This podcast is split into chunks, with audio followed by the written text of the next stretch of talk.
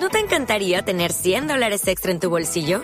Haz que un experto bilingüe de TurboTax declare tus impuestos para el 31 de marzo y obtén 100 dólares de vuelta al instante. Porque no importa cuáles hayan sido tus logros del año pasado, TurboTax hace que cuenten. Obtén 100 dólares de vuelta y tus impuestos con 100% de precisión. Solo con Intuit TurboTax. Debes declarar para el 31 de marzo. Crédito solo aplicable al costo de la presentación federal con TurboTax Full Service. Oferta sujeta a cambios o cancelación en cualquier momento. Este es el podcast La Intérprete, con Camila Zuluaga y Sebastián Nora. Se acaba el 2021 y este es nuestro último episodio del año Sebastián en La Intérprete. Decimos adiós por un tiempo, porque volvemos el 2022 recargados, por supuesto. Volvemos más fuertes. Volvemos más fuertes, pero queremos darle una mirada a este año que se termina a través de la intérprete, conociendo cuáles fueron las noticias y los momentos más trascendentales del 2021. Entonces, si le propongo es que recordemos cómo lo vivimos a través de los ojos de este podcast, de la intérprete, los hechos más importantes de Colombia y del planeta cada semana, porque usted sabe que nosotros lo que hacemos es todas las semanas analizar a profundidad para quienes están inscritos en este podcast y le hacen clic a esa campanita de Spotify para que todas las semanas pues tengan un capítulo nuevo sobre lo que pasa en Colombia y en el mundo. Y bueno, Camila, fue un año que por lo menos a mí se me pasó muy rápido. Muy, muy rápido. Y yo creo que vamos a, tocar en este podcast, no todos, pero algunos de los momentos más importantes de este 2021. El 21 de enero fue el primer podcast que hicimos y le pusimos, recuerdo yo, el fin de la era Trump. Con expertos repasamos los últimos días de su gobierno, que fueron los más tormentosos y los más tensos de la administración de Donald Trump. Eh, acuérdese usted en ese momento las críticas al sistema electoral, la relación hostil con la prensa y la toma del Capitolio de una masa de sus seguidores. Y logramos, de una manera casi heroica, contactar a uno de estos seguidores que estuvo en el Capitolio. Se identificó en ese momento como Teo y así relató su ingreso al templo de la democracia de los Estados Unidos. Uh, nos encontramos con un cuerpo de seguridad que fue muy poco amistoso con nosotros, eh, que era la policía del, Capitolio, y decidieron usar tasers, eh, gases pimienta y otros objetos contra nosotros.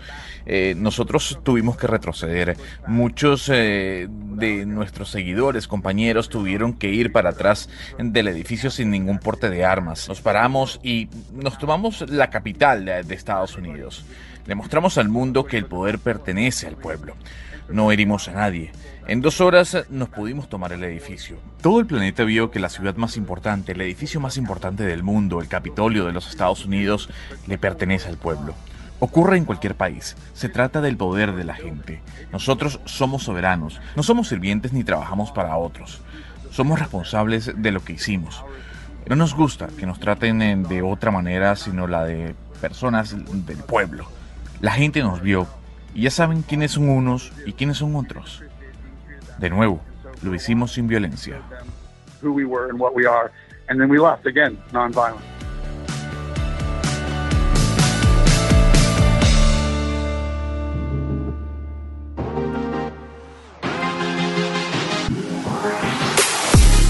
No, bueno, ese testimonio eh, fue impresionante, lo recuerdo como si fuera ayer y era cuando estaba comenzando este 2021 que nos mostraba cómo los seguidores de Trump naturalizaron un acto que solo habíamos visto en las películas. Nunca nos imaginamos que iban a entrar unas personas armadas al Congreso de los Estados Unidos, el país más poderoso del planeta. Y así comenzaba este año.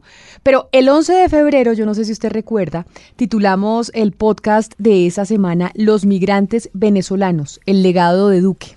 Y quizá no nos equivocamos, Sebastián, porque la decisión del gobierno Duque de darle un estatus migratorio especial a casi un millón de venezolanos que salieron de su país, pues ha sido una de las decisiones, o tal vez será la decisión más recordada de su gobierno. Él ha sido reconocido internacionalmente por ese manejo migratorio. Fue un decreto que firmó el presidente, que fue muy valiente, que fue aplaudido casi por toda la comunidad internacional y también por algunos colombianos, acuérdense que hay pues división eh, en ese tema, pero mientras los vecinos le estaban pidiendo a los migrantes visas, estaban cerrando fronteras, nosotros aquí en Colombia les, les estábamos tendiendo la mano. Por eso acuérdese usted de este testimonio de Lucas Gómez, el gerente de frontera de la presidencia, en donde explicaba la naturaleza y el propósito de esa medida. Obviamente aquí hay una decisión que es autónoma dentro de las potestades que tiene el presidente de la República de regulación de su política migratoria. Eso es una potestad del presidente de la República, en donde obviamente la decisión que se toma tiene implicaciones territoriales con las cuales o sobre las cuales vamos a trabajar con los actores territoriales. Eh, frente al tema de frontera está en trámite una ley de fronteras, está en trámite una, una ley de política migratoria que además fue eh, adoptada por unanimidad en el Senado, eh, teniendo en cuenta muchos de los elementos que van a estar presentes y que, que se complementan con este Estatuto Temporal de Protección, entendiendo algo que es muy importante. Colombia, no tenía una política migratoria adaptada a las condiciones reales que tenemos hoy en día. No existía una política migratoria que entendiera que pasamos de tener 150 mil extranjeros regulares en nuestro país a tener casi 2 millones de personas.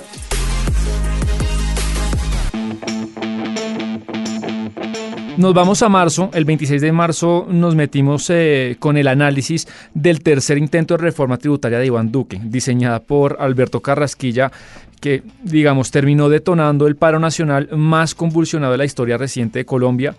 Eh, y hablamos, recordemos en su momento, de una reforma que intentaba recaudar 400% más recursos de lo que lo hizo la última reforma tributaria de Juan Manuel Santos cuando subió el IVA del 16 al 19%. La oposición y las calles lograron su objetivo, tumbar la reforma y además esto provocó pues la salida de uno de los ministros estrella de Duque que era Alberto Carrasquilla Camila. Por eso, Sebastián, para analizar a fondo aquella reforma que generó semejante estallido social, increíble que esto haya sido en marzo, ¿no? Yo siento que fue ayer y resulta que no, que ya fue hace bastante tiempo. Nosotros hablamos en ese momento con el economista colombiano vivo más prestigioso, José Antonio Ocampo, quien fue exdirector del Departamento de Planeación Nacional, pero además también fue excodirector del Banco de la República y hoy está en la Universidad de Columbia. Le preguntamos por los puntos principales de la reforma y lo que él opinaba como experto de ese proyecto que presentaba el exministro tan desprestigiado Alberto Carrasquilla. Bueno, muy las cosas que usted ha mencionado. Eh, yo le agregaría una que me parece muy importante, que es eh, que son los impuestos adicionales eh, a las cosas que generan daños ambientales. o sea, la, posibilidad de, digamos, de, aumentar el, gravamen a las emisiones de carbono, pero también pues a sé yo, a las eh, bolsas eh, plásticas que se pueden, que no son reusables, ¿no? Eh, digamos ese paquetico no sé, no significa de pronto demasiado en plata, pero sí en términos de concepción de, de algo que es que es conveniente. Ahora, y yo lo que le plantearía tal vez por el lado negativo es que no veo exactamente cuál es la propuesta para lo que yo considero que es el gran problema de la reforma tributaria el sistema tributario colombiano que quedó claro en el informe de estos expertos internacionales. Y es que en la, en la renta de las personas naturales hay muchos beneficios a las rentas que no son de trabajo, a las rentas de capital y a los otros beneficios eh, diferentes a la renta de trabajo. Eh, y, que hace que el, no sé, el 6 o el 7% más rico eh, no pague muchos impuestos de renta en su, a las personas naturales. Y ahí está el gran rezago colombiano. Eh, porque digamos si uno ve las comparaciones internacionales que tiene el informe, eh, donde estamos muy bajitos es el impuesto de renta de personas naturales y especialmente el impuesto a las rentas que no son de trabajo. Sí, uno se rescata a Camila Ocampo que ponderaba cosas buenas, pero también era, era duro pues con, con, las malas. En abril repasamos la tormenta que se armó en el mundo del fútbol. Usted recordará ese momento cuando 12 grandes clubes europeos se rebelaron contra la UEFA, intentaron salirse de la Champions League, crear ellos una Superliga Europea y revolucionar todo el sistema de competiciones de clubes de Europa estaban apalancados, recuerde usted, con fondos de inversión millonarios, directivos con mucho poder y el ideólogo, ¿quién iba a ser sino pues Florentino Pérez, el presidente del Real Madrid? Oigamos un pedazo, Camila, de ese momento, de la única entrevista que dio, que fue un programa El Chiringuito, para lo que él decía, era un proyecto para salvar al mundo del fútbol de la crisis del coronavirus. Algo hay que hacer, ¿no? Algo había que hacer, pero vamos, la pandemia nos ha dicho, hay que hacerlo con urgencia. Estamos todos arruinados. Y el fútbol es algo que es global. O sea, es el único deporte que es global en el mundo. No hay ninguno como, como el fútbol. Eh, y, estos 12 equipos y, alguno más, pues tenemos fans en todos los lugares del mundo. Entonces, eh, la televisión es el medio que tiene que cambiar para que podamos, digamos, adaptarnos a los tiempos que vivimos. Primero habría, había que hacer un análisis de por qué los jóvenes, pues de, los 16 a los 24, el 40% de los jóvenes ya no tienen interés por el fútbol. Entonces, ¿por qué no tienen interés en el fútbol? Bueno, pues porque hay muchos partidos eh, mm, de, escasa calidad y, bueno, pues no les interesa. Tienen otras plataformas en donde, en donde distraerse y entretenerse. Esa es la realidad, que todos vivimos en todas nuestras actividades.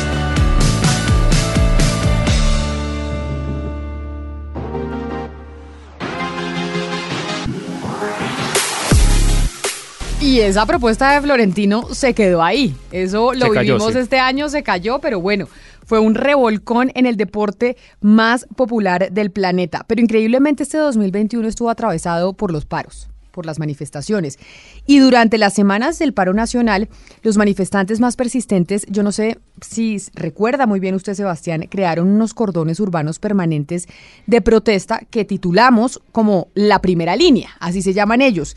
Y esa primera línea pues merece una discusión sociológica y jurídica sobre esos jóvenes que es interesante, pero sobre todo compleja. El 21 de mayo invitamos a varios de esos jóvenes de la primera línea para conocer cuáles eran sus ideas, cuáles sus motivaciones, por qué estaban en las calles.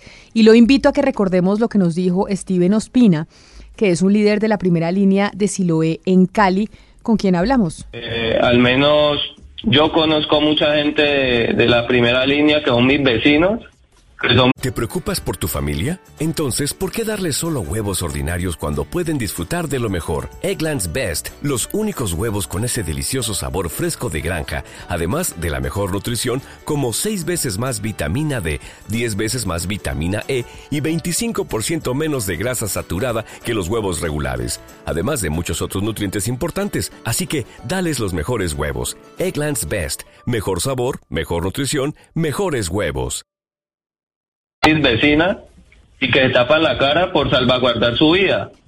Porque de pronto no suceda lo que le pasa a los líderes y lideresas sociales y firmantes del acuerdo de paz en el país, porque es claro que aquí lo matan a uno por expresar sus, sus diferencias políticas y más con este gobierno. eso por un lado. Por el otro lado, eh, Existe el carácter de la primera línea, es un carácter defensivo, es un carácter civil. Eh, no estamos armados con nada que sea ilegal.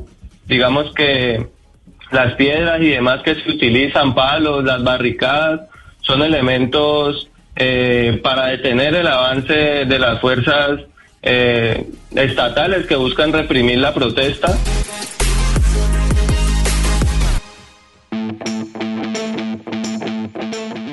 ¿Y cómo sufrió Camila ese barrio Siloé? Fue, fue tremendo, fue quizá el epicentro de la protesta social en Cali.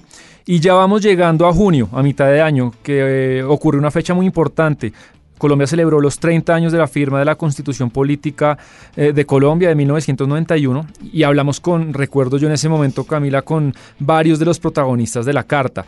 Hay un testimonio importante, porque digamos fue uno de los padres de la séptima papeleta que fue, digamos, lo que provocó eh, que en las calles y los estudiantes impulsaran la constitución y hay una figura muy importante que es el ex procurador y ex constituyente Fernando Carrillo y eso nos contó de cómo nació en la universidad la séptima papeleta. Una vez en una clase de constitucional yo le planteé a algunos estudiantes en el Rosario la posibilidad de que hubiera una consulta informal.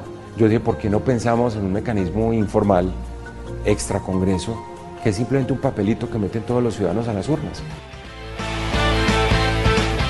Se me había olvidado que este 2021 habíamos celebrado los 30 años de la Constitución. Es que pasaron muchas cosas. Cuando uno hace un recuento, un recuento del año, pues este año pasó de todo. Este año pasó de todo. Para mí fue larguísimo.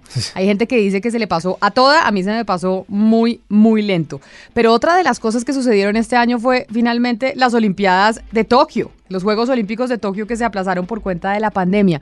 Y ahí vivimos un episodio pues muy revelador que fue el de Simone Biles, la mejor gimnasta del mundo, la norteamericana, que pues dejó en los Juegos Olímpicos ver cómo los deportistas de élite pues también tienen problemas de salud mental. Y ella, siendo la banderada de Estados Unidos, que es una de las potencias mundiales también en los deportes, se retiró por decir, oiga, no estoy en condiciones psicológicas para competir.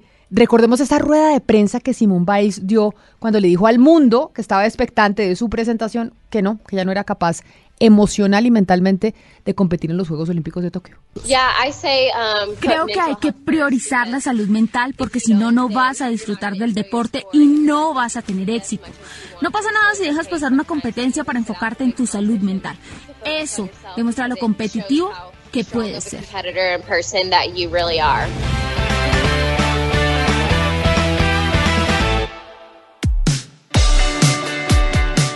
Fue, tremendo ese momento, que además fue para la revista Time la deportista del año, Simon Biles, por, por eso, Camila.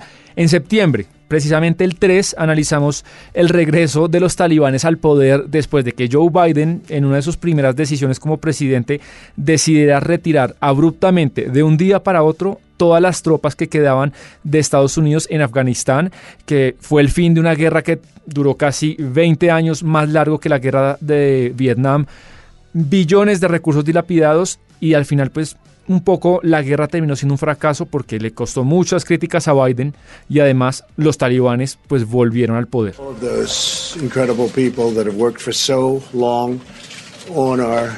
endless war in Afghanistan, 19 years, and there hasn't been a moment like this. We've had very successful negotiations. We think they'll be successful in the end.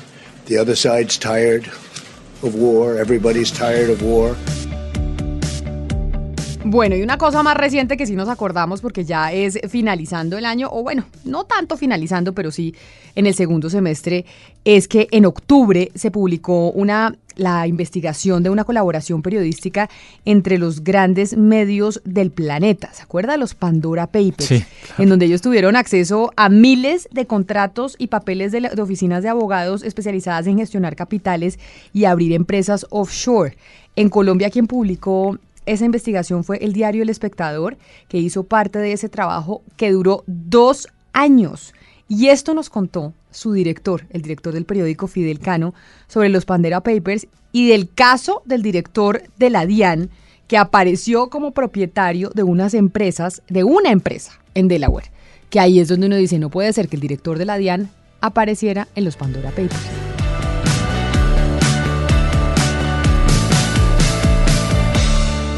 Pues yo desde ayer le estoy preguntando que me digan qué es falso de lo que publica el artículo. O sea, yo respondo por lo que sale en el artículo del espectador y conectas.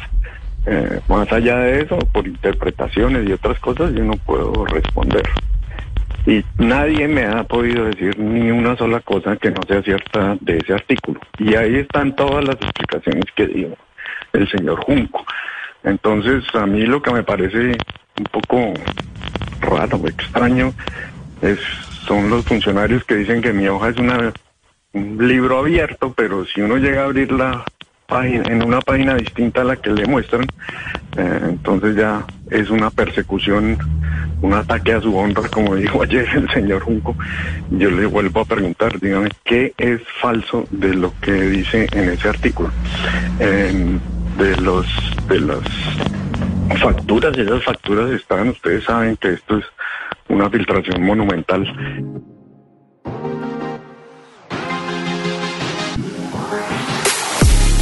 Y hasta ahora poco sabemos de, los 527 colombianos que están en esos papeles, ¿no, Camila? Digamos, la fiscalía seguramente algo hará, pero por ahora no, no hay muchas noticias.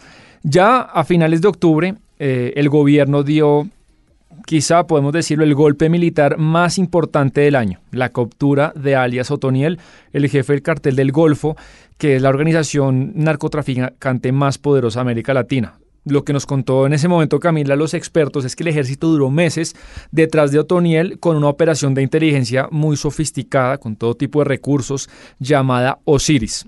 Cuando capturan a Otoniel, consultamos a Luis Fernando Navarro, comandante de las Fuerzas Armadas, y contó que así fue parte de la Operación Osiris. Em, el, 4, el 4 de enero eh, de este año, el señor presidente de la República convoca una reunión en Cartagena eh, a todo el mando militar y policial, a la cúpula militar y policial, eh, con el señor ministro de la Defensa, en ese entonces, el, nuestro querido doctor Carlos Holmes Trujillo, y eh, se define un, un, dinamizador contra este bandido alias Otoniel. Teníamos que acelerar la campaña contra este bandido y, y nos focalizamos de lleno en el, en el nube Paramillo, que es donde este bandido tenía su área base. Hay una concentración muy importante de efectivos de fuerzas militares y policías. Estamos hablando de más de 900 hombres, inclusive artillería, comunicaciones, logística, inteligencia propia y de la cooperación también eh, internacional. Eh, y el 15 de, octubre de este, de, este año tenemos una reunión muy importante acá en, un, en una guarnición en Bogotá, donde nos reunimos con los mandos policiales, con los mandos de fuerzas militares que tenían ya prácticamente refinada la inteligencia y un plan operacional. Un plan operacional que ya no nos daba más espera. Y después de la captura de Otoniel, que como usted mencionaba fue pues el acto y el golpe más fuerte de la policía que hubo este 2021, pues terminamos con una bonita noticia y es hablando de Encanto.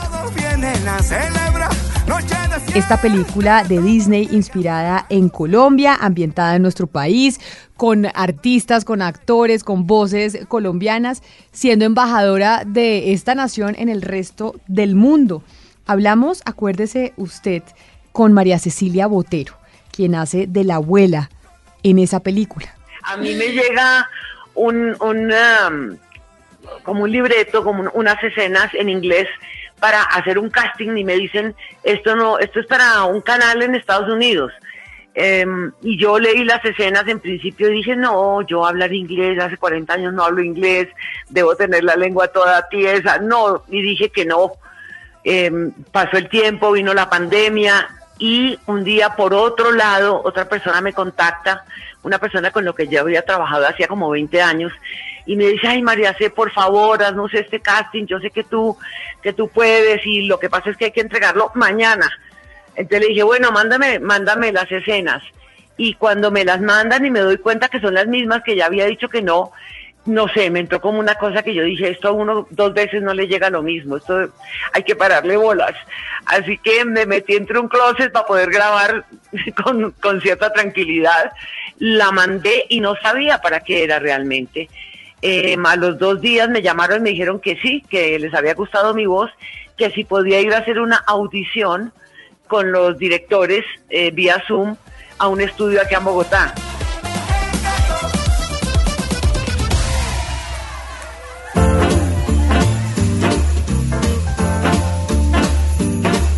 Así recorrimos este 2021 a través de los ojos de la intérprete. Cuando miramos hacia atrás vemos la cantidad de hechos, Sebastián, que fueron noticia en este 2021 y que fue necesario investigar a fondo y analizar a fondo para cada uno de nuestros suscriptores en el podcast de la intérprete.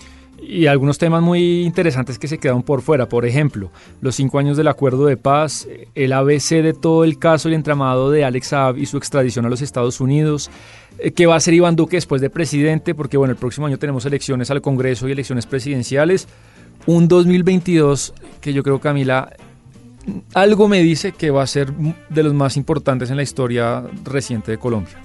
Pues recuerden ustedes que nos volvemos a encontrar en el 2022 aquí en La Intérprete, analizando los hechos noticiosos más importantes de Colombia y del mundo, desmenuzándolos para usted y recuerde que usted nos puede buscar como La Intérprete en Spotify. Hace clic en la campanita de nuestro perfil y en la aplicación, pues ahí le van a recordar todos los jueves, que es cuando salen nuestros episodios, cuál es el nuevo que tenemos en cada semana. A ustedes un feliz 2021 y nos encontramos en el 2022. Sebastián, nos oímos el otro año. Y nos oímos en una versión de la intérprete recargada, relanzada y con, y con muchas cosas que vamos a estar cubriendo y analizando. La intérprete se escucha en todas las plataformas digitales. Un capítulo nuevo cada semana. Join us today during the Jeep Celebration event. Right now, get 20% below MSRP for an average of 15178 under MSRP on the purchase of a 2023 Jeep Grand Cherokee Overland 4xE or Summit 4xE. Not compatible with lease offers or with any other consumer incentive offers. 15,178 average based on 20% below average MSRP from all 2023 Grand Cherokee Overland 4xE and Summit 4xE models in dealer stock. Residency restrictions apply. Take retail delivery from dealer stock by 4 1. Jeep is a registered trademark.